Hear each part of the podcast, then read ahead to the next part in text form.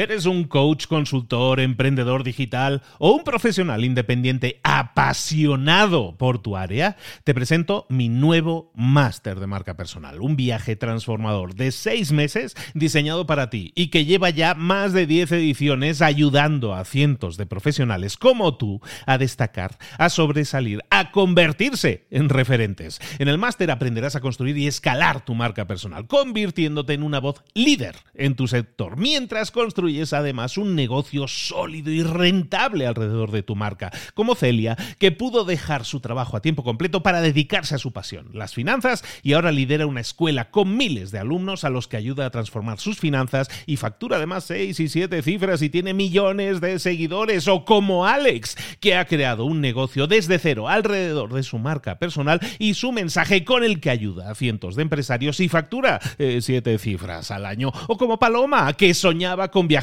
por el mundo y que ahora vive como nómada digital con cientos de miles de seguidores y más de 17.000 alumnos. Gracias al máster, su sueño pasó de ser una idea a una realidad rentable y reconocida. Este es el momento de que tú también dejes tu huella, de influir y de vivir por fin de tu pasión. Visita librosparaemprendedores.net barra marca y descubre muchas más historias de éxito de gente que confió en nuestro método. En junio comenzamos además la nueva generación y añadimos más novedades, más servicios y más soporte que nunca. Únete a la élite de profesionales que ya están cambiando sus vidas. ¿Estás listo? ¿Estás lista para desarrollar tu marca personal y ser nuestra próxima historia de éxito? Pues visita librosparaemprendedores.net barra marca y comencemos. ¿Cuál es el secreto para resolver un desafío, para alcanzar tus sueños? Muchas veces pensamos que lo que nos rodea o nosotros mismos somos nuestro peor enemigo. No nos ayudamos, el entorno tampoco nos ayuda. ¿Cómo podemos entonces conseguir todo aquello que nos propongamos? Bueno, pues lo que vamos a ver hoy en el libro que te traigo hoy es cómo transformar nuestra mentalidad y vivir una vida mediante una filosofía que tiene muchísimo que ver con el optimismo y que se basa en decirnos a nosotros mismos que todo tiene solución. Todo tiene solución es el título del libro que vamos a ver hoy, un libro escrito en el año o publicado en el año 2019 por Marie Forleo y que vamos a ver aquí y ahora para que veas las claves para transformar tu mentalidad y así transformar tu vida y superar todos los retos a los que puedas enfrentarte en ella. El libro que vamos a ver aquí y ahora, libros para emprendedores sin más. ¡Comenzamos!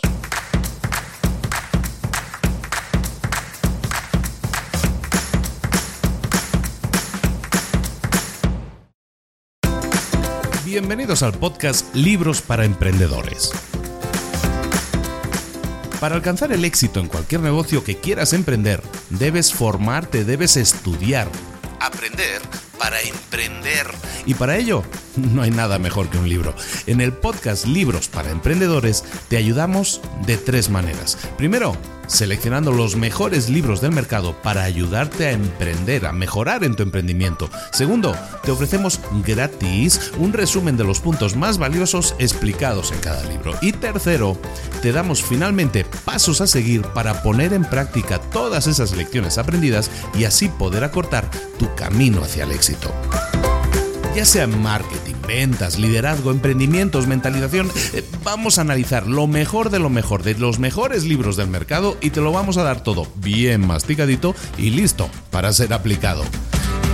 Soy Luis Ramos, empresario y emprendedor, y voy a acompañarte, si me lo permites, en este camino. Sin más, comenzamos buenas a todos, eh, soy Luis Ramos, esto es Libros para Emprendedores, aquí estamos de nuevo, pausa y ato, tuvimos una pausa la semana pasada, pero ¿sabes por qué? Porque vivo al lado de un volcán y empezó a sacar humo que nos tuvimos que ir de aquí. Oye, ¿qué cosas pasa en la vida? A veces el mundo eh, evoluciona o involuciona de unas formas increíbles. Bueno, estamos bien, está todo bien, eh, mucha ceniza por Puebla, por donde yo vivo, pero ya la cosa parece que ya se ha calmado, con lo cual, aviso, tosió el volcán, pero bueno, aquí estamos de nuevo, nada nos puede entretener y aquí estamos de nuevo con un nuevo libro. Esta semana te traigo el libro Everything is Figure Outable, título complejo de decir, escrito por Marie Forleo, que Marie Forleo es una de las, yo te diría que es el referente femenino en temas de emprendimiento y emprendimiento online en el mundo.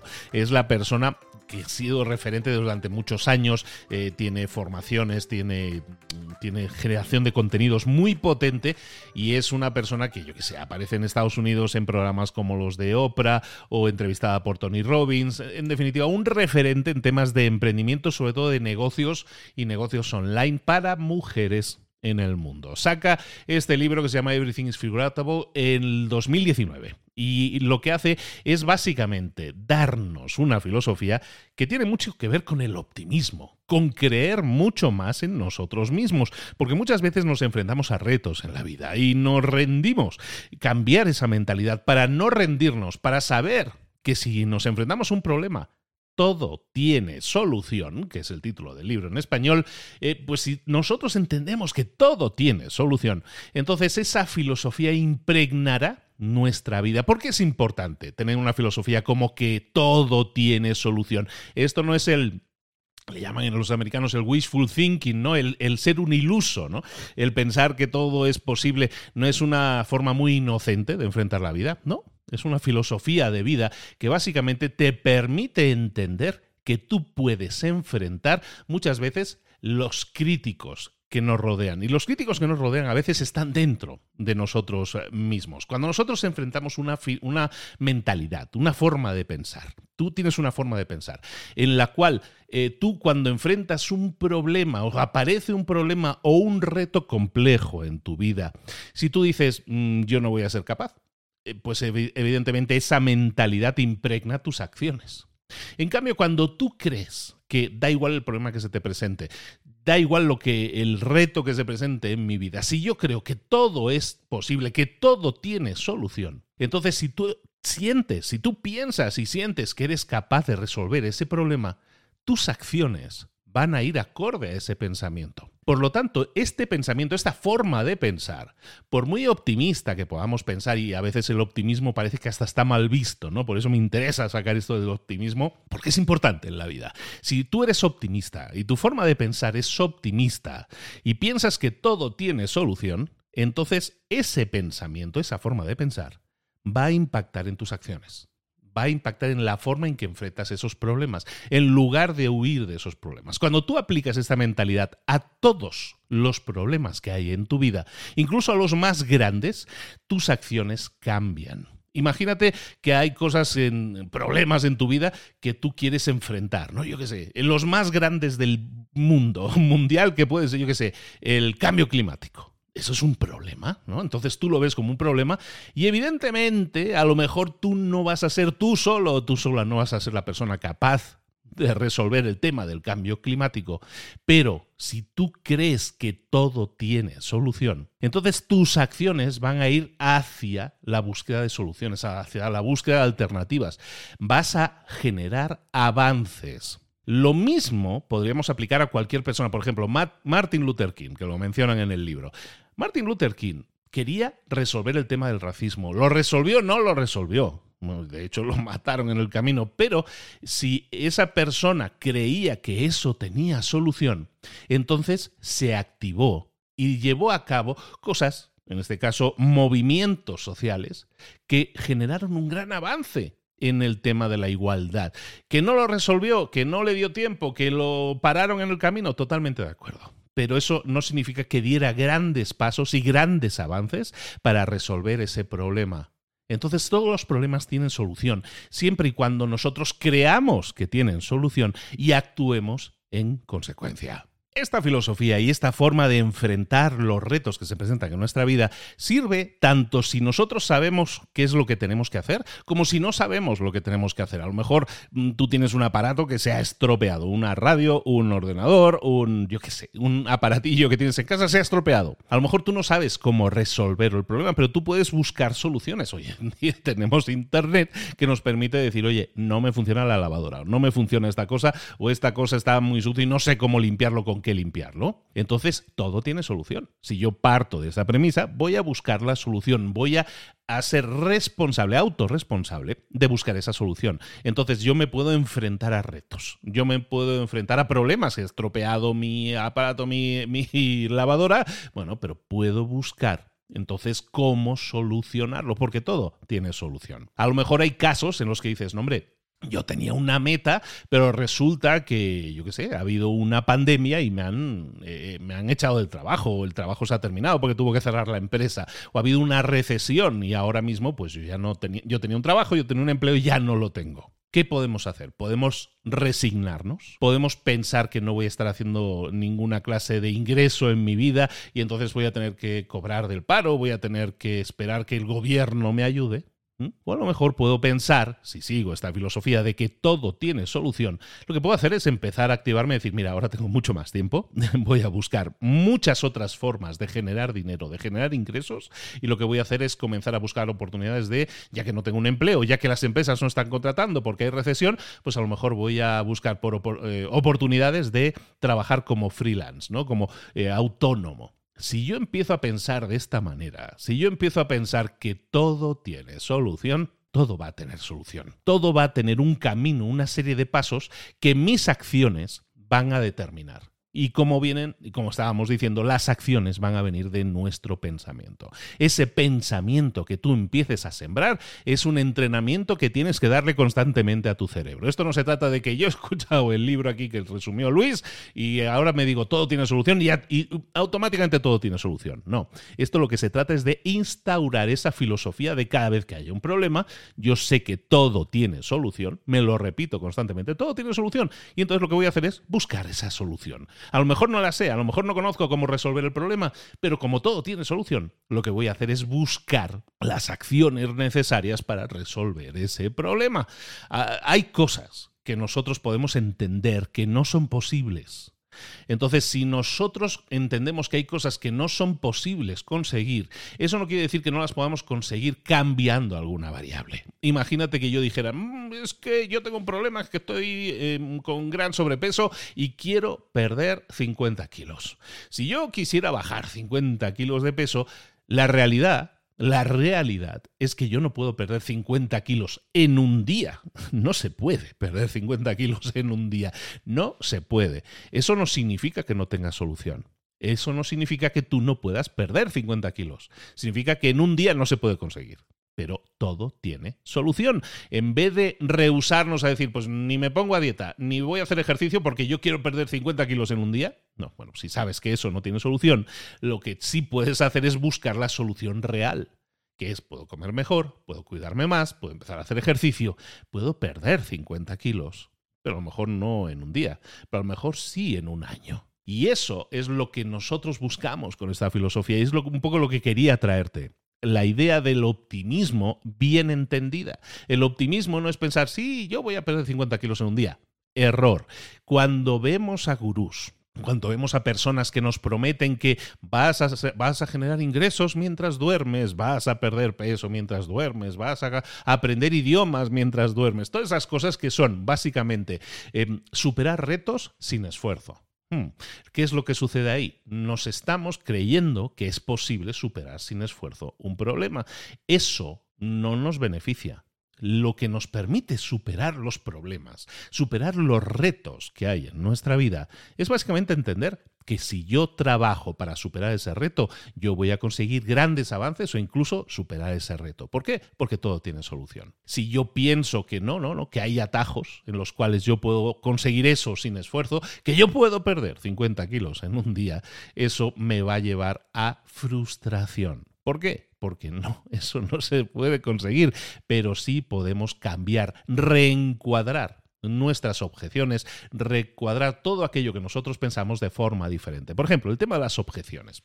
Hay mucha gente que, mm, que, encuentra a veces soluciones a problemas. Por ejemplo, imagínate que una persona eh, dice, yo quiero realizar tal cosa, yo quiero conseguir tal cosa, tal meta. Muchas veces las personas dicen... Ah, pero yo no tengo la capacidad, yo no puedo. Eh, esto que me dices que es una solución, eso para mí no va a funcionar, porque mi caso es diferente. Muchas veces eh, eh, nos enfrentamos a problemas, nos explican que hay soluciones posibles y esas soluciones implican esfuerzo, implican trabajo, pero nosotros no las aceptamos, nos negamos, las rechazamos, partimos del pesimismo. Entonces, en vez de siempre, simplemente siempre que nos enfrentemos a algo y planteemos objeciones, estaría muy bien que te escucharas. Imagínate que te presentas ante un problema inmediatamente tu cerebro se dispara y dice, mm, yo, no tengo, yo, no, yo no puedo, yo no soy capaz, esto que, esta solución que hay para este problema a mí no me sirve porque yo soy diferente. En el libro nos dicen, reencuadra esas objeciones, reencuadra, remarca esas, esas eh, reenmarca, es decir, dale un marco diferente a esas objeciones, transfórmalas en preguntas. en vez de decir, esto, no, esto a mí no me sirve, pregúntate, transfórmalo en una pregunta y esa solución posible, eh, transfórmala en pregunta y ¿cómo podría esto ayudarme a mí? Muchas veces nos encontramos que hay muchos retos en nuestra vida que son solucionables, pero que requieren de esfuerzo y entonces lo que hacemos es negarnos, protegernos.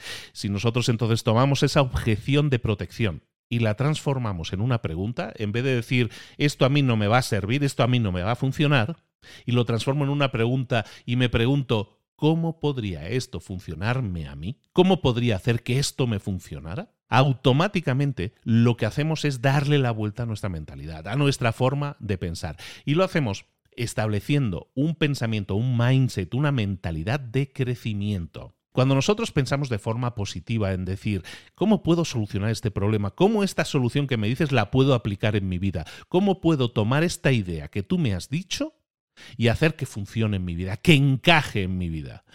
Cuando hacemos eso, estamos en pensamiento positivo, estamos en mentalidad de crecimiento. ¿Y qué es lo que hace nuestro cerebro cuando estamos en pensamiento positivo y en mentalidad de crecimiento? Lo que hace es conectar, ahí en las neuronas empiezan a trabajar buscando de forma natural, así es como trabaja el cerebro, buscando cómo responder a esa pregunta. Y si la pregunta es cómo puedo instaurar esto en mi vida, cómo puedo aplicar esto en mi problemática actual, ¿Cómo puedo hacer que esto me funcione a mí? Lo que hace tu cerebro es empezar a buscar respuestas, a ponerse creativo, a buscar soluciones, a estar en mentalidad de crecimiento. Por eso es tan importante que tengamos esta mentalidad positiva que no es, eh, que no es ser un iluso, es pensar que todo se va a solucionar solo. Al contrario, es saber que todo se va a solucionar, que todo es posible solucionarse si yo creo que se puede solucionar y entonces pongo mi cerebro y mi, energía a trabajar para solucionarlo. Por lo tanto, decimos, partimos de pensamientos y si esos pensamientos los cambiamos, nuestras acciones van a cambiar. La forma en que nosotros avancemos en la vida depende, por lo tanto, de nuestros pensamientos. ¿Por qué nos cuesta tanto a veces dar pasos adelante? Nos cuesta, si acabamos de decir, ¿no? Todo viene de nuestros pensamientos. Nosotros tenemos dentro de la cabecilla, tenemos creencias. Entonces, cuando nuestra creencia está muy arraigada, se convierte en una convicción. Es decir, yo pienso de una determinada manera y como estoy muy convencido de que esa es mi verdad, entonces e, esa convicción hace que yo no actúe. Cuando yo estoy convencido, o cuando yo estoy convencida de algo, entonces sé que eso es lo correcto, sé que eso es así y eso no se puede cambiar, es mi verdad. Esas creencias son importantes porque cuando tú tienes una creencia, una convicción, esa convicción, ese pensamiento está generando acciones diferentes. ¿Cómo reaccionas tú al mundo? Basado en tus convicciones. Por ejemplo, si tú crees que es que yo soy muy malo en las matemáticas o es que yo soy muy malo hablando en público. Entonces, si yo creo eso, si yo estoy convencido, convencida de eso, ¿qué sucede? Que entonces, ¿para qué voy a estudiar matemáticas? ¿Para qué voy a estudiar para el examen? ¿O para qué voy a eh, apuntarme a un curso para hablar en público? Si sé que no puedo. Entonces, eso, esa convicción hace que mis decisiones también me lleven al fracaso yo no paso a la acción, yo sigo pues machacándome diciendo es que yo soy muy malo en matemáticas, ¿para qué me esfuerzo en eso? Mejor lo dejo.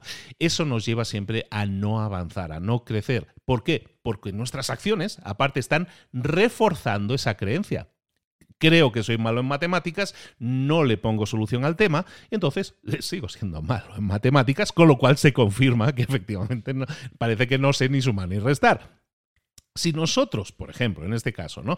Si nosotros tenemos esa convicción de que somos muy malos en matemáticas, puede ser por una, de las, por una de cinco razones. Hay cinco razones por las cuales nosotros creemos lo que creemos. Una razón, nuestro entorno. Otra razón, la prueba social o la prueba real que pueda existir. Es decir, una cosa es el entorno, otra las pruebas que podamos tener al respecto, otras son los modelos a seguir, los modelos que nosotros estemos siguiendo. Otro, tu experiencia, tu historia.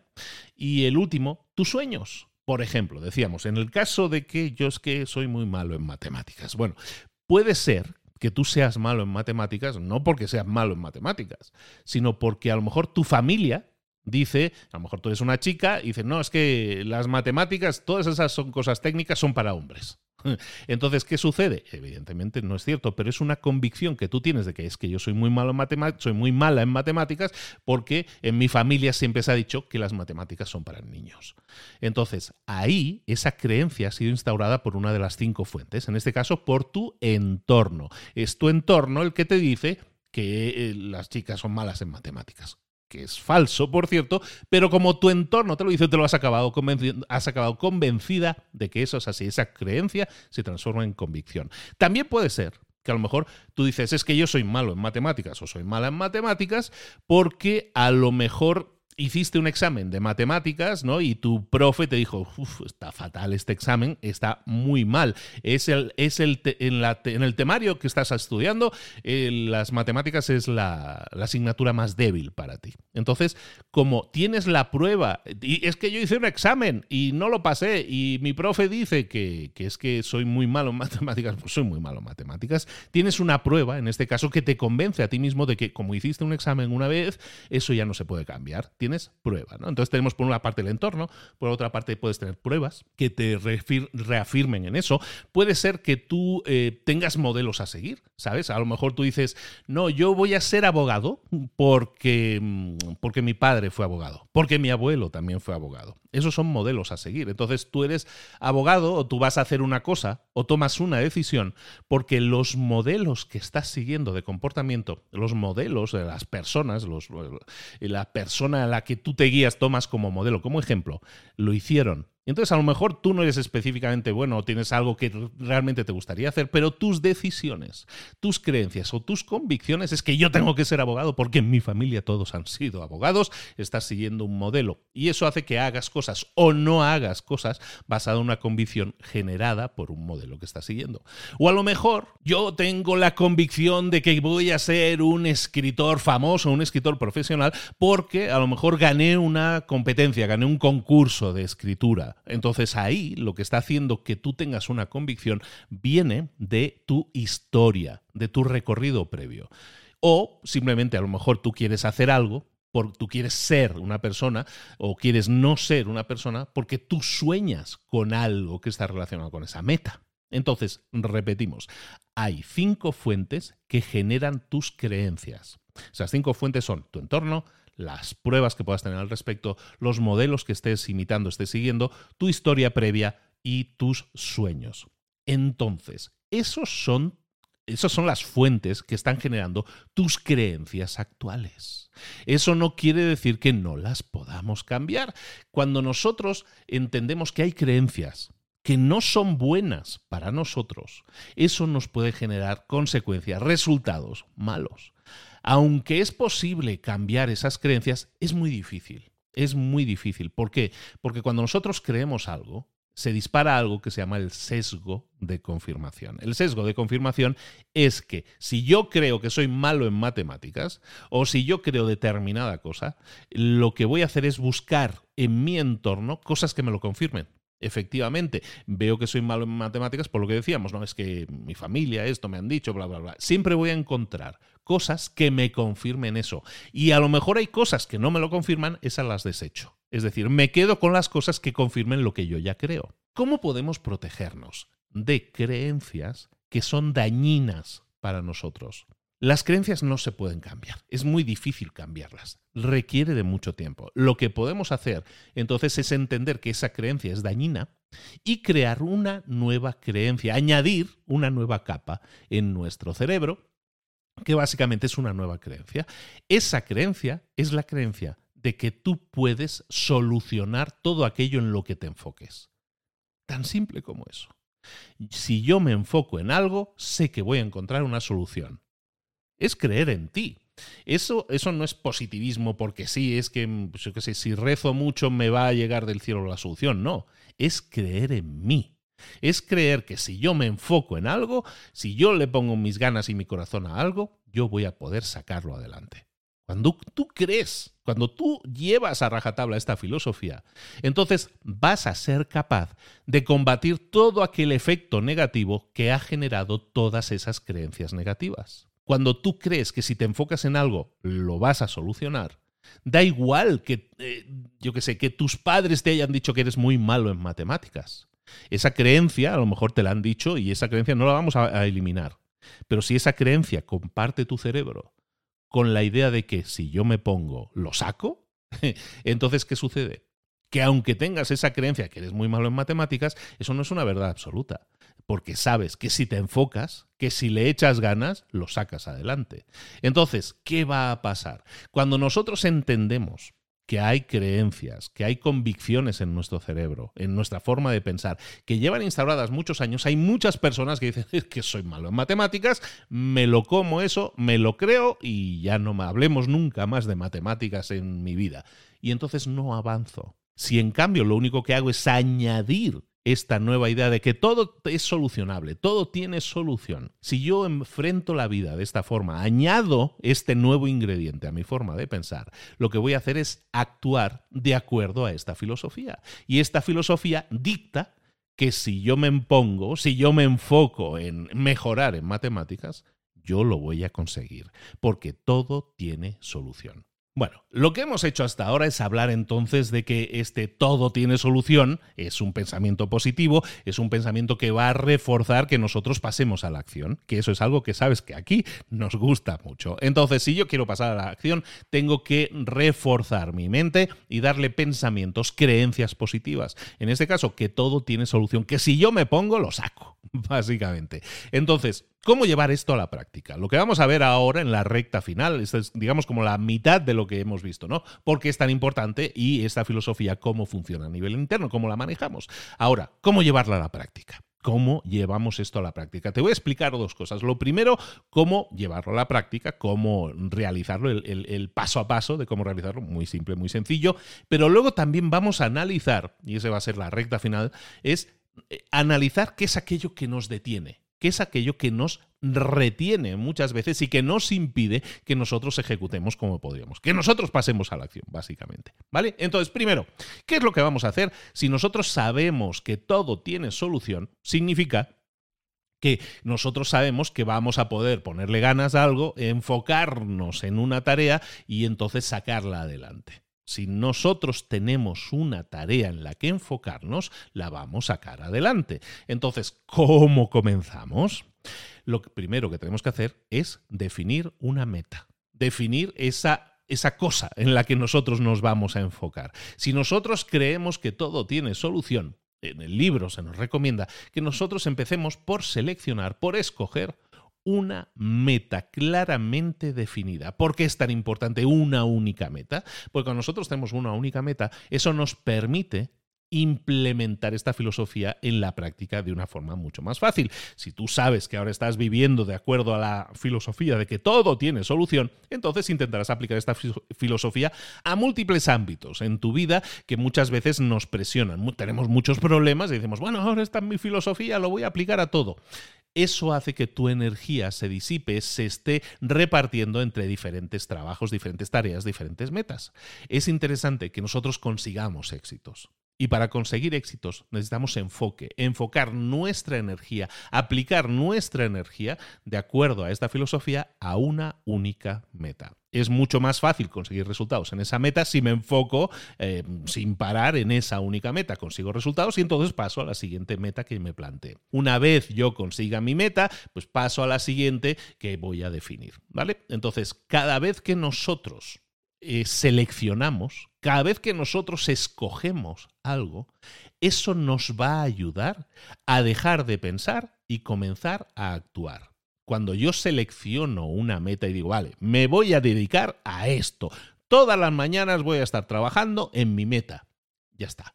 ¿Qué sucede? Dejo de darle la vuelta al, cerebrillo pensando, oh, es que tengo estos problemas y me gustaría conseguir esto y esto y esto y esto. No, lo que hacemos es seleccionar. Y cuando nosotros seleccionamos algo, nos permite dejar de pensar, dejar de estar aquí eh, generando estrategias y qué podría hacer y no sé qué, y pasar a la acción. Es por eso tan importante que nosotros seleccionemos una meta. Y cuanto más específica sea esa meta, más fácil será definir qué es lo que tienes que hacer o qué es lo que vas a hacer. Si yo tengo una meta claramente definida, eso lo que hace es activar el sistema reticular del cerebro, que es una estructura neuronal que nosotros tenemos y que lo que hace es generar, eh, eh, a través de estímulos, nos ayuda a decidir qué es aquello en lo que nos tenemos que enfocar. Entonces, cuando nosotros tenemos una meta claramente definida, entonces inmediatamente también el sesgo de confirmación va a hacer que yo empiece a ver alrededor cosas, igual que yo cuando tenía el sesgo de, confirmación negativo. Es decir, cuando yo sé que soy muy malo en matemáticas, voy a encontrar razones a mi alrededor que me confirman eso. Si yo sé que quiero buscar una solución y me voy a enfocar en esa, en buscar esa solución a esa meta, ¿qué es lo que va a pasar? Voy a darme cuenta a mi alrededor que hay toda una serie de señales, de sesgos de confirmación que se van a disparar diciéndome, sí, sí, es que aquí hay una aquí hay una información que te interesa, aquí hay una información que te sirve, aquí hay algo que si lo pones en práctica te va a ayudar. Entonces, ¿cómo seleccionamos una única meta? ¿Cómo llevamos esto a la práctica? Muy fácil. Lo que vamos a hacer es hacer pilla, papel y lápiz, nos vamos a hacer una lista. Ya vemos que es importante tener una única meta, pero que todos nosotros tenemos muchas metas en la vida. Entonces, lo que vamos a hacer es tomar lápiz y papel y vamos a escribir en una hoja de papel todas nuestras metas. Todas nuestras metas para este próximo año, estos próximos 12 meses, yo quisiera conseguir determinada meta. Va a salir una lista, probablemente más larga que corta. Entonces lo que vamos a hacer es al lado de cada una, vamos a puntuarlas. Tenemos una meta que queremos alcanzar, la vamos a puntuar. La vamos a puntuar en una escala de 1 a 10. Aquellos, aquellas metas que nosotros definamos eh, eh, el 1 al 10 básicamente es eh, qué tanto te importa. ¿Qué tan importante es para ti esa meta? ¿Vale? Pues esta meta, la meta número 7, pues es, yo para mí es importante y le doy un 8, le doy un 9, es muy importante para mí. Y esta es una meta que me gustaría alcanzar, pero le puntúo con un 3, un 4. No es tan importante para mí si no la alcanzo. Entonces yo tengo una lista de metas, la vuelco, las puntúo y toda aquella meta que nosotros nos estemos planteando que tenga una puntuación más baja de 7, significa que no es tan importante, que no es tan, no es tan prioritaria para nosotros. Por lo tanto, no amerita que nosotros nos enfoquemos en ella. Si nuestra meta está por encima de 7, está 7 o por encima de 7, entonces lo que vamos a hacer es puntuar a continuación qué tan difícil pudiera ser conseguirla. Si recordemos, tenemos una lista, pongamos, de 10 metas y a lo mejor hay tres metas que las puntúo por encima de siete, son importantes para mí. Entonces lo que voy a hacer es puntuar qué tan difícil de alcanzar va a ser esa meta. Y la puntúo igualmente de 1 a 10. ¿Por qué? Porque si yo puntúo esas opciones que yo tengo, entonces ahora recorro mi lista, lo que voy a ver es que hay una meta que a lo mejor es importante para mí y que no es tan difícil como otras. Escoge esa meta. ¿Por qué? Porque es importante para ti y porque no es difícil alcanzarla. No es tan difícil, por lo menos, alcanzarla como otras. Yo qué sé, la de, pues quiero perder 50 kilos. La otra, quiero aprender a hablar inglés. Y la otra, quiero, bueno, pues defines todas esas metas y luego defines la importancia. Si todas esas que hemos dicho son importantes para ti, entonces puntúa la dificultad. Y a lo mejor 50 kilos, pues sabes que dices, bueno, pues esto poniéndome a lo mejor va a ser año, año y medio mínimo conseguirlo. Y hablar un idioma o conseguir expresarme en determinado idioma para poder hablar con la persona que quiero, pues a lo mejor eso me lleva unos meses, ¿no? Seis meses, siete meses, porque hay metodologías que me permiten aprender más o menos de forma eh, acelerada.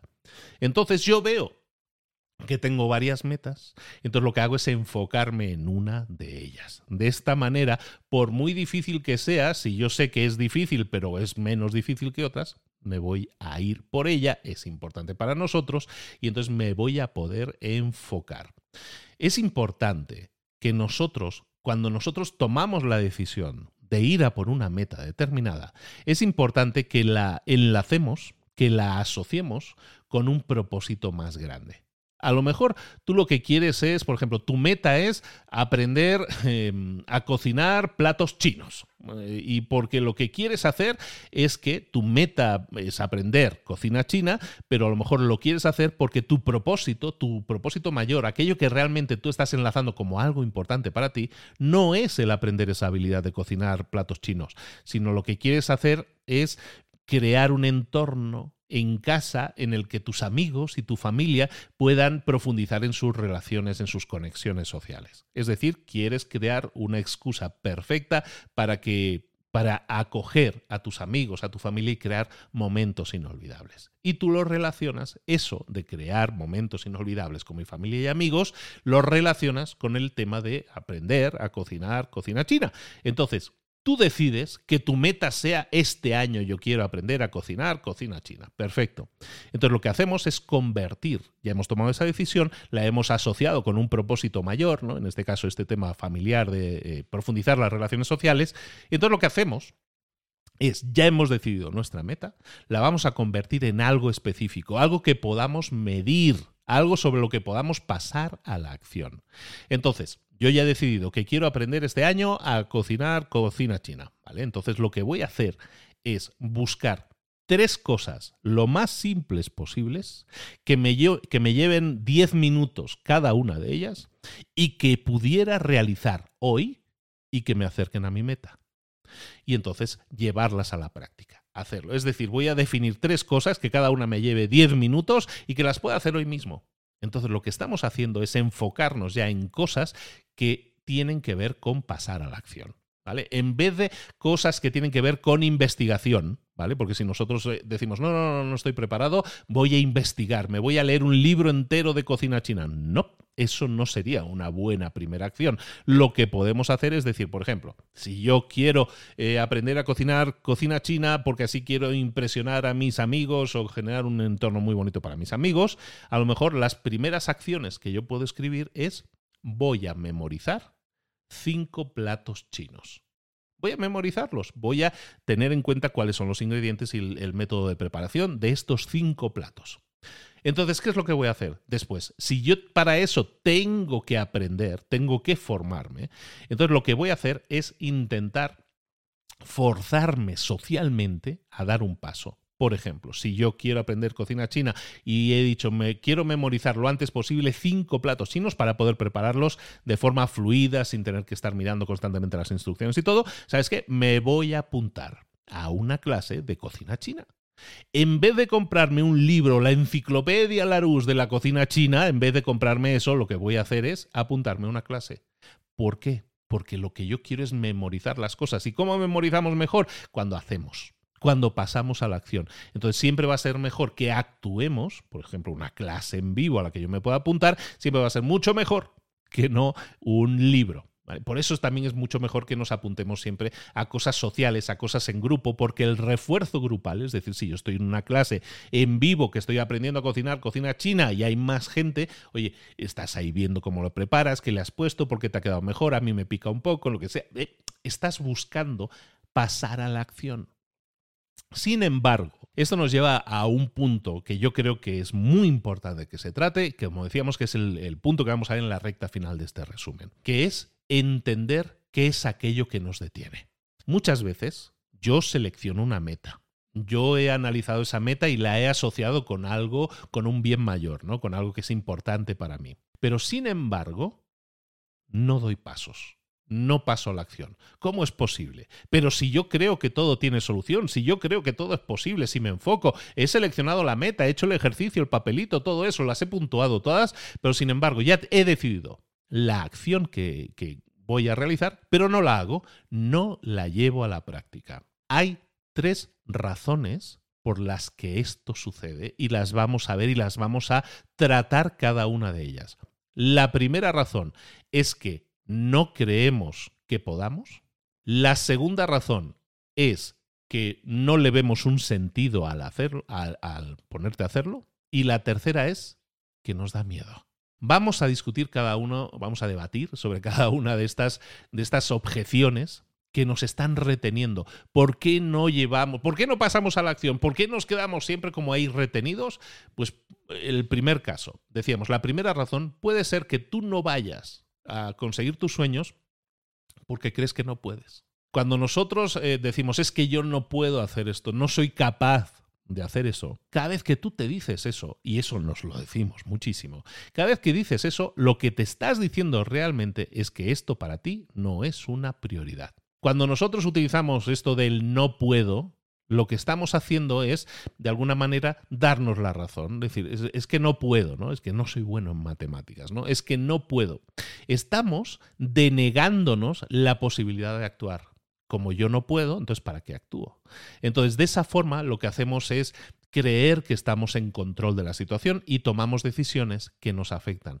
Eso es una decisión que evidentemente enfoca en una mentalidad negativa, es decir, no tiene solución, yo no tengo solución. Entonces, en vez de utilizar la palabra o la frase no puedo, lo que tenemos que entender es que ese no puedo, esa creencia que nosotros tenemos, está impidiendo que yo actúe. Entonces lo que vamos a hacer es adoptar la mentalidad de que estamos siempre totalmente en control de nuestra vida. al menos de las acciones que dependen de nosotros. Cuando algo sucede en tu vida, tú eres responsable de lo, de lo que ha sucedido, no, pero sí eres responsable de actuar de acuerdo a una decisión y esa decisión es tuya. Como tú respondas a las circunstancias que tienes es algo que está totalmente en tu control. ¿Nos pueden pasar cosas malas? Sí, pero ¿cómo respondo yo ante esas cosas malas que están sucediendo? Esa es una decisión completamente nuestra. Entonces, cuando nosotros reconocemos que tenemos el control siempre de cómo respondemos ante una situación, eso podemos hacer que nos lleve a ser mucho más proactivos, que nos, permite, que nos permita resolver aquellas cosas a las que nos estemos enfrentando. ¿Cómo lo podemos hacer? Bueno, tenemos que entender que muchas veces cuando nosotros nos neguemos nuestra responsabilidad sobre estas situaciones, puede ser porque nos estemos diciendo cosas a nosotros mismos, por ejemplo, es, em, es que no tengo tiempo para perseguir mis sueños. Estoy muy liado, estoy muy ocupado, no tengo tiempo.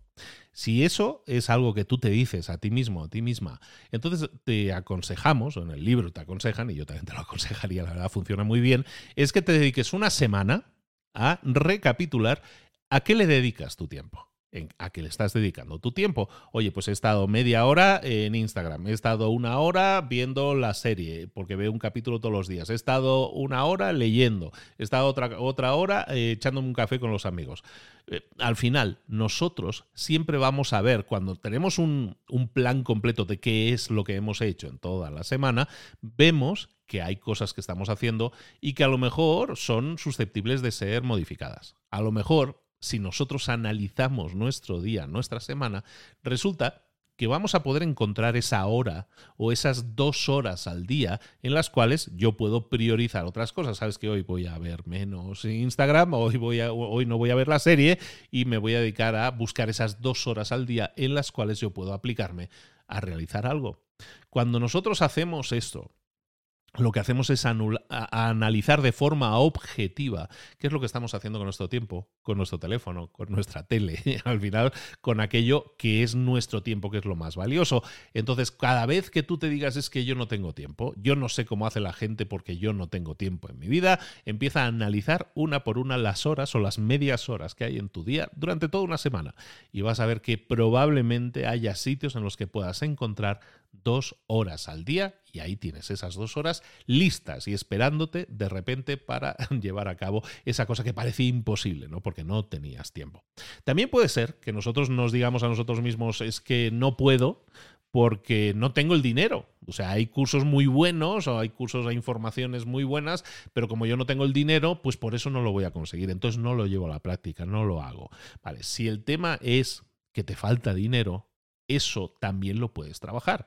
Eh, primero, puedes buscar por formación gratuita. Hay muchas universidades que son públicas, que son gratuitas o semigratuitas. No tienes ni que ir a la universidad. Hay tienes YouTube, tienes todo, podcast, tienes de todo. Aquí tienes un podcast con no sé cuántos cientos de libros. Entonces, tú puedes buscar cursos gratuitos, tú puedes enseñarte a ti mismo, ¿no? En este caso, si no tengo dinero para invertir en cursos externos, o a lo mejor, pues sabes que tengo muchas cosas que no utilizo, las puedo comenzar a vender y de esa manera genero algo de ingreso. A lo mejor Si no tengo dinero, efectivamente, hay muchos programas en los cuales yo puedo solicitar una beca. o yo puedo a lo mejor buscar trabajar en paralelo para generar algo de ingreso que me permita tener ese dinero para invertir en mi formación o en aquello que necesite yo para, para llevar a cabo mi meta. Muchas veces la falta de dinero pensamos que es algo inamovible. Es que yo no tengo dinero, no puedo avanzar en mi vida, como a los que sí tienen dinero, esos son los que consiguen las cosas en la vida, y eso no tiene por qué ser así. Tú puedes estar en esa mentalidad o puedes estar en la mentalidad de todo tiene solución, voy a hacer cosas para cambiar esa realidad que ahora mismo no me gusta. Otro, estábamos hablando de, muchas veces cosas que nos retienen, cosas que no nos, que no nos dejan avanzar. Había tres razones. La primera es que yo no puedo ¿no? Es este el yo no puedo. La segunda es que yo no le veo el sentido. Muchas veces la razón de yo no le veo el sentido a, buscar, a alcanzar esa meta, el yo no veo el sentido tiene que ver eh, porque a lo mejor otras personas ya lo han conseguido. ¿Para qué voy a hacer esto? ¿Para qué voy a escribir un libro si otras personas ya lo han escrito? ¿Para qué voy a comenzar una cuenta de Instagram creando información sobre marketing si ya hay muchas otras personas que ya lo han hecho? ¿Qué sentido tiene? Y muchas veces no pasamos a la acción porque vemos ese qué sentido tiene que yo lo haga, porque asumimos que otras personas ya lo han hecho y no solo eso, que lo han hecho mejor que nosotros. Aquí lo que tienes que hacer es entender que todo tiene solución y el todo tiene solución es algo tan fácil también de entender como que si tú no lo haces, lo que estás haciendo es privar al mundo de algo muy valioso, que es tu visión única las cosas. Claro que hay otras personas que están hablando de marketing en Internet. Claro que hay otras personas que están explicando cómo se hacen los vídeos en TikTok. Claro que hay otras personas que están explicando cómo ahorrar o cómo invertir o lo que sea. Claro que hay. Pero también hay una visión que tú tienes que es única. Tú has ah, absorbido una serie de conocimientos, has tenido una serie de experiencias, has generado una serie de resultados y te han permitido generar esos resultados una serie de decisiones que has tomado si tú no compartes eso con el mundo, si tú no das el paso y le ves el sentido a realizarlo, si no lo haces, le estás privando al mundo de una solución a un problema. Entonces ya no es por ti, ya no es el egoísmo decir es que ya hay otras personas y, yo voy a pasar desapercibido. No, si tú has conseguido resultados, es interesante que los compartas con el mundo, que des pasos. En este sentido, mucha gente no da pasos y tiene tanto conocimiento y tanto valor que aportar al mundo que sin embargo no lo hace porque dicen es que ya hay más gente que lo está haciendo o hay gente que es más dicharachera o más eh, habla mejor o tiene mejor voz o lo que sea. Entonces, ¿para qué lo voy a hacer yo? Error hazlo si crees que tienes algo que aportar. Y si tienes algo que aportar, el mundo se va a beneficiar de eso. Y eso es una excelente forma de pensar, porque si yo quiero emprender un negocio, pero es que este, en este negocio ya hay más gente, hay más competencia, y entonces no lo llevo a la práctica, ni vas a emprender, ni vas a generar información, ni vas a ayudar a otras personas, ni vas a impactar positivamente al mundo. Lo que vas a hacer es frustrarte. Entonces es importante que entendamos que una de las razones que es que muchas veces para qué voy a hacerlo no tiene sentido que yo lo haga es porque no porque vas a generar frustración si no lo haces, ¿vale? También puede ser que un obstáculo que te impida dar pasos o pensar que todo tiene solución, un obstáculo, el tercer obstáculo, puede ser que, que tienes miedo los miedos, y eso es un tema en el que nos vamos a, retener, a detener un poquillo más, el miedo muchas veces nos impide, eh, por ejemplo, tenemos miedo a perseguir nuestros sueños. Tenemos miedo a no estar suficientemente preparados. A lo mejor tenemos miedo a no ser suficientemente buenos. O tenemos miedo a ser impostores. Entonces esos cuatro miedos guían muchas veces nuestras decisiones. Entonces todo esto que hemos venido hablando en el episodio de hoy tiene mucho que ver con entender que hay una forma de pensar diferente, pero que también van a aparecer miedos. Vamos a tratar esos miedos uno a uno. Hemos dicho cuatro miedos, miedo a perseguir tus sueños, miedo a no estar preparados, miedo a no ser suficientemente buenos o miedo a ser un impostor. Los vamos a ver uno a uno. Por ejemplo, entendamos que los miedos, cuando nosotros tenemos miedo a hacer algo, normalmente es un símbolo, es una señal de que este tema nos importa. Cuando yo tengo, cuando algo me importa, pues yo tengo miedo de, que no me vaya bien o de que no esté suficientemente preparado. Es decir, cada vez que tú sientas miedo, es que ahí hay algo que a ti te interesa, algo que te gusta, algo que te importa. tener miedo no es una mala señal. Significa, te está señalando aquellas cosas que realmente te importan. A lo mejor tienes miedo a hablar en público. Eso significa que eso es importante para ti, que si tú pudieras hablar bien en público, eso te permitiría ayudar a otras personas. Tener miedo a hablar en público probablemente significa, te está señalando que ahí hay algo que a ti te interesa desarrollar, que te, que te emociona, que realmente te acercaría a tus metas. Entonces, cuando nosotros entendemos eso, que los miedos son señales de cosas que nos importan, entonces podemos pensar de forma diferente. Entonces, ¿Cómo podemos conquistar el miedo a perseguir nuestras metas? Por ejemplo, el primer miedo, ¿no? Si yo sé que tengo que combatir los miedos, ¿qué acciones específicas debo realizar si, por ejemplo, me intimida perseguir mis miedos? Tengo miedo a perseguir mis, a mis sueños. ¿no? Eh, en el libro se nos recomienda que sigamos un proceso de tres pasos. Primer paso, vamos a ponerle nombre a mi miedo. Recordemos, miedo a perseguir mis metas. Vamos a ponerle nombre a ese miedo. Ponerle nombre al miedo básicamente es vamos a pensar en lo peor que podría pasar si yo pasara la acción. Yo quiero conseguir mi meta. ¿Qué pasaría? ¿Qué es lo peor que podría pasar si yo paso a la acción? Entonces, ¿cuál sería el resultado de eso? Cada vez que nosotros empezamos a pensar de esta manera, ¿qué es lo peor que podría pasar? Empezamos a visualizar cosas que pudieran ser resultados, que pudieran ser verdad. Entonces lo que hacemos es, segundo paso, imaginar qué pasaría si yo tuviera éxito. Es decir, primero vamos a pensar qué pasaría si, qué es lo peor que podría pasar. Luego vamos a imaginar qué es lo mejor que podría pasar. ¿Qué pasaría si yo tuviera éxito? Y vamos a hacer un listado de todos los posibles resultados exitosos si yo persiguiera, si yo pasara la acción. Y tercero, lo que vamos a hacer es revisar nuestros pasos, nuestras acciones, y lo que vamos a ver es, entonces, si yo tengo definidas una serie de acciones que quiero eh, realizar para conseguir mis sueños, entonces voy a revisar esas acciones y dices, mira, aquí hay acciones que me pueden llevar a fracasar. Aquí hay una acción que seguro si la llevo a la práctica me va a llevar a tener éxito. Es decir, voy a revisar mis acciones siempre desde el punto de vista de acciones que a lo mejor me pueden generar eh, la peor situación posible y hay acciones que me pueden generar la mejor situación posible. Y lo que puedo hacer entonces es cambiarlas. Es decir, ser un poco estratega. Vamos a entender que hay acciones, si yo sé cuál es el camino que me va a llevar al fracaso, si yo sé más o menos visualizo el camino que me puede llevar al éxito, reviso las acciones que yo creo que tengo que realizar y veo cuáles son aquellas que me van a llevar al éxito y cuáles no me van a llevar al éxito.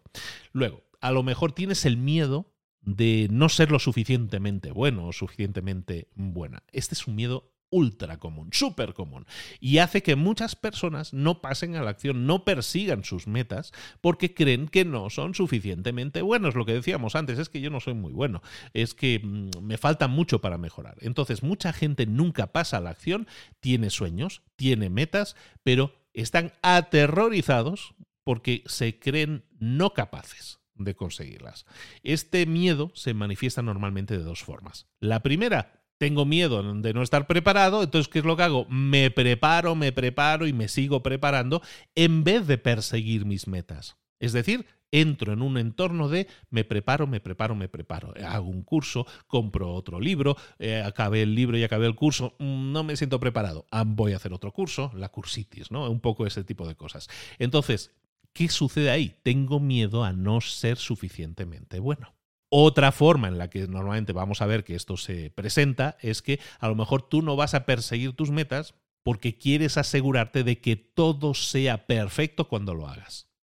Ese perfeccionismo hace que yo no acceda a mis metas. ¿Por qué? Porque no estoy preparado, porque no sé lo suficiente, porque tengo cursitis aguda o porque quiero asegurarme de que, de que todo salga bien a la primera. Mm, spoiler, no sale bien a la primera normalmente.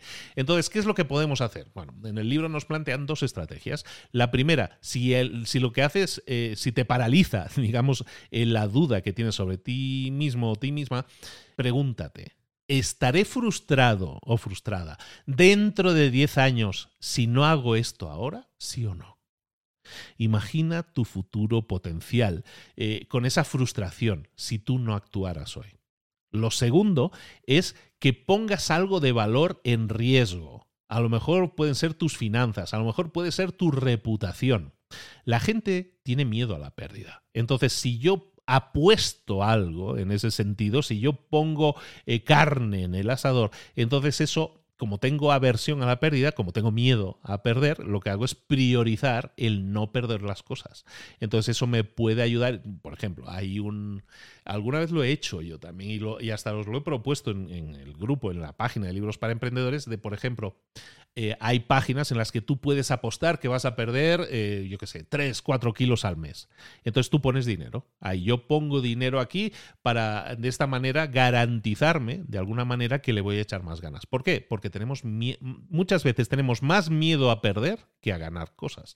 Entonces, si yo sé que he apostado 50 dólares, 100 dólares eh, a que voy a perder ese peso, pues lo que hago normalmente es enfocarme en decir, vale, lo que no quiero hacer es perder 50 o 100 dólares, entonces me voy a aplicar para perder esos 3, 4 kilos. ¿Y qué hago? Paso a la acción inmediatamente. ¿Por qué? Porque tengo miedo a perder. ¿no? En ese sentido, tengo eh, aversión a la pérdida. Entonces, estas son dos formas en las cuales yo puedo forzarme a salir de esa mentalidad en la cual estoy ahora mismo, no soy suficientemente bueno, no estoy suficientemente preparado.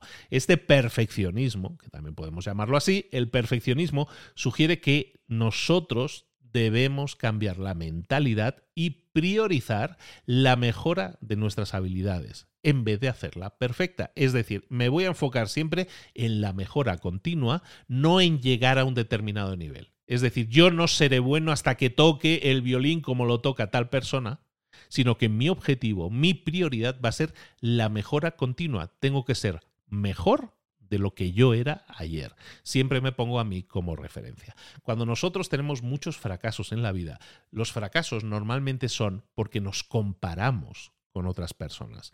Y ese impacto positivo que podría tener toda nuestra mejora se pierde porque nos comparamos con, la, con otra persona y siempre va a haber una persona mejor que nosotros. Siempre va a haber alguien que es más creativo o más ágil o más guapo o lo que sea. Y siempre nos vamos a comparar y siempre vamos a, sentir que perdimos. ¿Que para qué me esforcé si no gané?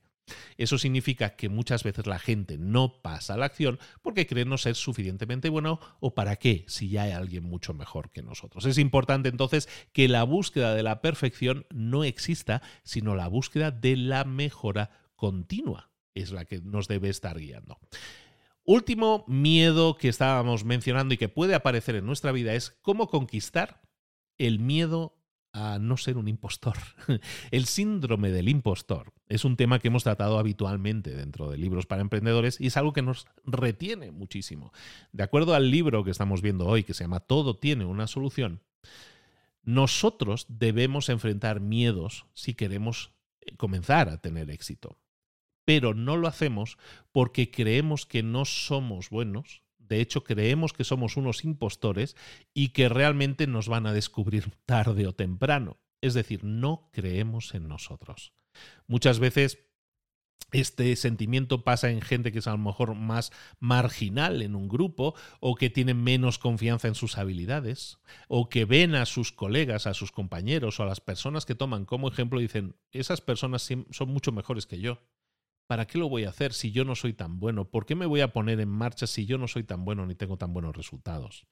Hay dos estrategias que en el libro nos dicen, eh, nos pueden ayudar a combatir el síndrome del impostor. La primera es que empecemos a ver las cosas buenas que ya hemos hecho en nuestra vida, que coleccionemos todas aquellas alabanzas o frases positivas que nos han dicho. A lo mejor tú has eh, recibido mm, un comentario positivo de un cliente al que ayudaste guárdatelo. Guárdatelo. Tengo una colección de eh, alabanzas, de cosas positivas que alguien te haya dicho. Y cada vez que sientas que no vales, sientas que eres un impostor, eh, léetelas. Y vas a ver cómo otras personas te ven. Otras personas que te alaban, que dicen, sí sabes, si eres bueno, si eres buena. Y eso te va a ayudar mucho a salir de ese bloqueo que muchas veces vamos a sentir todos, ¿no? Lo segundo que puedes hacer en el libro nos dicen que lo que puedes hacer es hablar con amigos, con gente que te conoce. Y cada vez que tengas esa sensación negativa, pregúntale a la gente que te conoce y que te rodea. No, no simplemente porque te quiera, sino porque te conoce y sabe cómo eres y de qué madera estás hecho, estás hecha. Entonces pregúntales y pídeles, oye, ¿cómo te ven? ¿Cómo crees que yo enfoco las cosas? Eh, ¿qué, ¿Qué capacidades crees que yo tengo? Muchas veces el, nuestro diálogo interno es nuestro peor enemigo. No hay voz más crítica en el mundo que la nuestra. Entonces es importante que entendamos que cada vez que tengamos síndrome del impostor, probablemente el que menos cree en nosotros seamos nosotros mismos. Es importante, por lo tanto, que veamos siempre esa reafirmación externa de alguien que nos diga, no, no, sí, que tú eres buenísimo, tú eres buenísima, créetelo. Vamos a terminar con un último punto, que hemos estado hablando muchísimo de la voz interna, precisamente, ¿no? De esto que estábamos diciendo, nuestros miedos que están internalizados, que vienen de dentro, y son nuestros miedos, somos nosotros mismos los que nos bloqueamos y nos impedimos eh, perseguir nuestros sueños. Pero también, y es cierto, existe, hay influencias externas que hacen muchas veces que no pasemos a la acción. Es decir, muchas veces son nuestros miedos internos los que nos impiden aterrizar cosas y muchas veces son influencias externas. Vamos a hablar de las influencias externas. Vamos a hablar de nuestros críticos, de la gente que nos critica. Vamos a debatir un poco sobre nuestro entorno y cómo conseguir que nuestro entorno, porque sí, efectivamente, los críticos existen, los trolls existen, pero lo que tenemos que hacer es intentar ajustar nuestro entorno para que nos aseguremos que sea un entorno que nos apoye lo máximo posible. Primero, hablemos de los críticos. Primero entendamos que que alguien nos critique no es malo per se. Es decir, si alguien me critica, puede ser que lo que estés buscando decirme aquí hay algo que es mejorable. Y entonces eso es una crítica que se llama constructiva. Entonces, eh, que la gente te critica inherentemente malo no tiene por qué ser, no, no, tiene por qué serlo, pero nosotros tenemos que analizar ese, esa crítica y al crítico también, la persona que nos envíe esa crítica, para ver si es constructiva o no, para ver si esa crítica nos permite mejorar. Cuando nosotros recibimos una crítica puede que nos duela, pero puede que tenga razón. Entonces entendamos una crítica constructiva como aquella crítica que aunque nos duela, realmente tiene mucho de verdad en ella misma. Por ejemplo, a lo mejor tu jefe te está sugiriendo que respondas tus emails más rápido porque si tardas mucho en responder, normalmente los clientes se frustran, o se ponen más nerviosos y empiezan a llamar y nos generan muchas llamadas. Si nosotros somos más ágiles respondiendo los, correos, pues resulta que es más fluido el trabajo en toda la empresa. ¿Eso es una crítica a, a, la velocidad a la que estás respondiendo los correos? Sí, es una crítica, pero es una crítica constructiva, porque te está diciendo, si solucionamos eso, nuestro trabajo va a ser más fluido, el tuyo y el de todos. Entonces es importante que nosotros entendamos que eso es una crítica constructiva.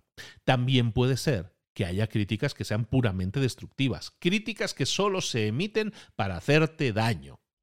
Y eso, para los que estamos en el mundo de crear contenido, para, para crear cosas y que nos exponemos ante el público, eso pasa, eso pasa constantemente no pasa. depende de lo que estés haciendo, como hagas las cosas en tu vida, te va a pasar en un gran volumen, un volumen menor, pero a mí, por ejemplo, pues no me llegan muchas críticas, pero sí me llegan. Y hay trolls en las redes sociales, los hay. Y me critican porque tomo decisiones de determinada forma, me critican. O me dicen es que yo estoy poniendo demasiada publicidad en algunos episodios, me critican por eso. Entonces, ahí yo tengo que entender si eso es una algo constructivo o no. Muchas veces tenemos que analizar quién nos está emitiendo esa crítica y nuestra relación con ellos. Muchas veces la opinión de una persona simplemente se basa en su eh, propio comportamiento en la vida. Hay gente que te critica y muchas veces su crítica dice más de esa persona que de nosotros. Hay mucha gente que está frustrada hay mucha gente que está frustrada con su día a día. Y entonces vuelca eso, en, esa frustración la vuelca en odio o en comentarios negativos para otros. ¿Para qué? Para, porque piensan, si yo me siento mal, quiero que otras personas también, quiero hacer sentir mal a otras personas y de esa manera equilibrar la balanza. Eso pasa. Entonces, esa crítica no buscada, esa crítica puramente negativa, esa crítica que busca dañar, muchas veces viene de gente que está descontenta con su vida entonces, en vez de tomarnos esa crítica como algo personal, tengamos empatía y entendamos que esa gente a lo mejor nos está enviando ese odio no pedido, no solicitado, nos está enviando ese odio porque están descontentos con sus vidas. Entonces, en vez de enfadarnos nosotros, podemos escoger, escoger, repito, escoger estar tristes o estar apenados por esas personas. ¿Por qué? Porque si yo dejo que sus comentarios me enrabíen, me, me, generen rabia, entonces es mucho más probable que yo también entre en una espiral negativa. Los críticos existen, los críticos con maldad existen. Lo que podemos hacer es escoger qué es lo que hacemos nosotros con esa crítica.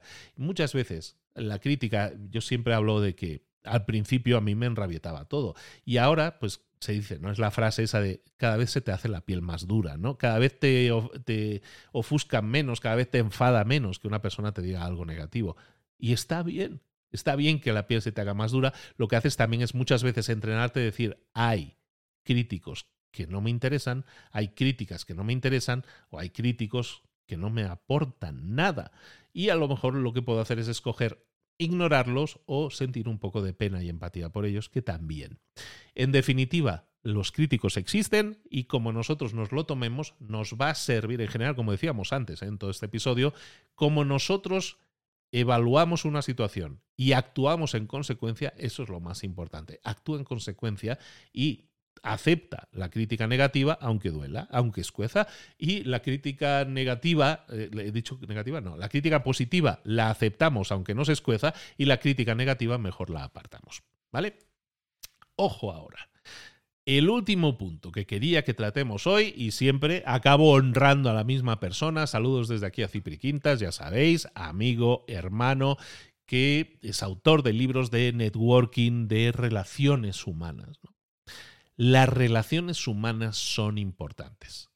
El entorno en el que yo me mueva es importante. Si el entorno en el que yo me muevo es crítico conmigo y es una crítica negativa, yo voy a estar frustrado, quemado, voy a, voy a sentirme mal. Si yo busco y entiendo que todo tiene solución, y lo que hago es buscar mejores conexiones en mi vida, gente que crea también que todo tiene solución, gente que vea un problema y diga, bueno, vamos a ver, voy a remangarme y a ver cómo lo solucionamos. Esa es la gente que quieres tener en tu vida. La típica frase, no somos el resultado de las cinco personas con las que pasamos más tiempo, es real. Si yo me rodeo de personas que tienen esa mentalidad positiva, de que todo tiene solución, de que si yo eh, realizo acciones puedo conseguir resultados, que todo está en mi mano. Si yo me rodeo de gente que piensa así, ¿cómo voy a ser yo? Pues se me va a pegar, se me va a pegar algo de eso. Y si se me pega algo de eso, pues yo también voy a tener esa actitud positiva, voy a pensar que todo tiene solución y me voy a enfocar muchas veces en buscar soluciones a problemas en vez de quejarme o de frustrarme o de rendirme. ¿Cómo puedes garantizar que tu entorno, que tus conexiones siempre te estén apoyando, prioriza tus relaciones. Si tienes que llamar a gente eh, a la que aprecias o a gente a la que respetas, llámalos. Eh, la gente está normalmente muy contenta de ayudar a otras personas. Dile a tus amigos, dile a tus compañeros de trabajo sobre este modelo en el cual estás buscando un poco más de establecer una red de soporte, de que nos hablemos un poco más, de crear un mastermind semanal en el cual nos reunamos y hablamos de nuestros problemas en los negocios, pero desde una, desde una perspectiva de búsqueda de soluciones.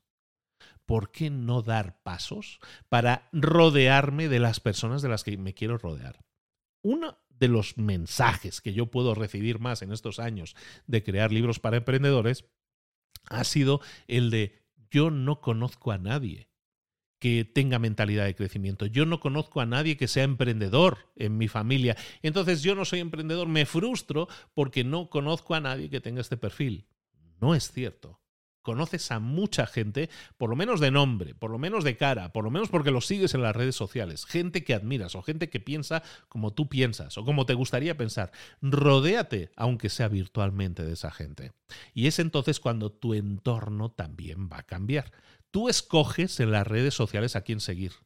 Tú escoges a quién no seguir. Tú escoges en las redes sociales a quién le hablas y a quién no le hablas tú lo escoges.